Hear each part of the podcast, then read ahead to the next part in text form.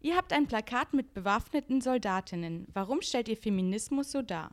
Unser Verständnis von Feminismus ist ein wehrhafter Feminismus, ein Feminismus, der die Werte der Freiheit und Gleichheit für alle Menschen und insbesondere für unterdrückte Geschlechter realisiert.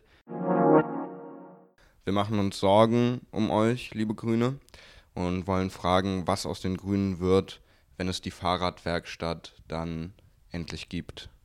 Ähm, ich glaube, man kann ja sehen, dass es immer noch Grüne gibt, ähm, obwohl es den Atomausstieg gibt. Also hätte ich die Sorge nicht so großartig. Könnt ihr ausschließen, dass der Beitrag zur Studierendenschaft in den kommenden Jahren erhöht wird?